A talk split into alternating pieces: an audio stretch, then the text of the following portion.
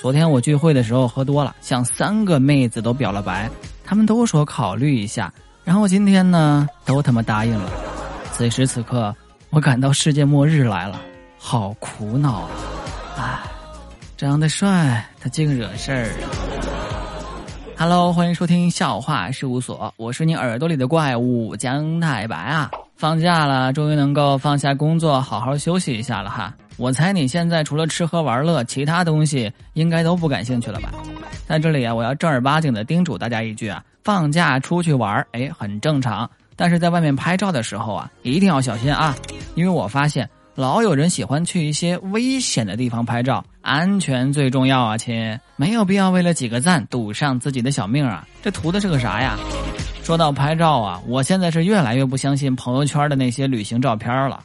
各种滤镜，各种美化，跟真实场景啊差老鼻子了。既然说到拍照了，那我就多说两句啊。这女孩子要想在朋友圈里面吸引男生的话，不要觉得老发自拍是好的，其实断断不然呢。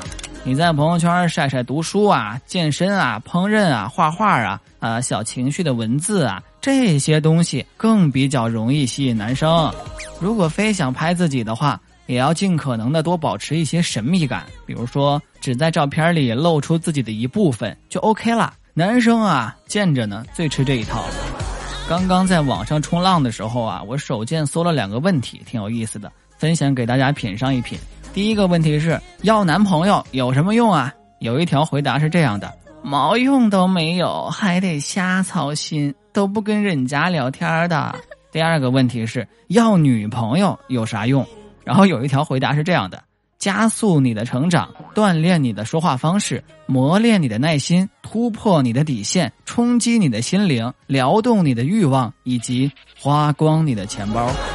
我们公司的一个小伙最近变化挺大的，衣着光鲜，抽的烟从五块变成了五十块，然后午餐的标准呢从十块变成了三十，下班也不挤地铁了，直接打车。然后大家纷纷猜测呀，这丫是不是被富婆给包养了呀？最后的真相是丫分手了。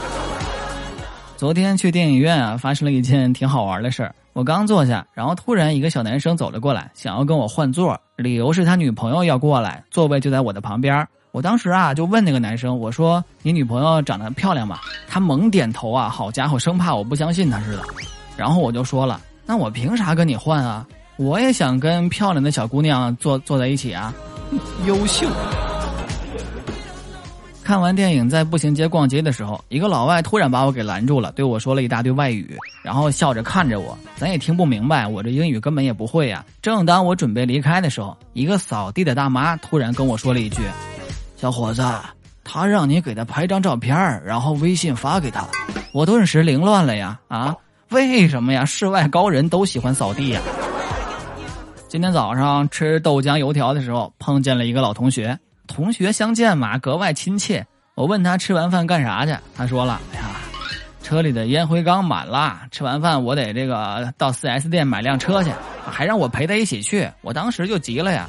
我说不是，哥们儿不想陪你去，哥们儿也忙啊，没有时间。我家保姆吧，这把我别墅的钥匙给整丢了，我吃完饭得买套房去。后来这厮吃早点的五块钱还是老子掏的。我一个帖子今天去他丈母娘家提亲，很顺利的就成功了。我那朋友吧，到了丈母娘家以后，他老丈人问他：“呃，小伙子，你喜欢我女儿什么呀？”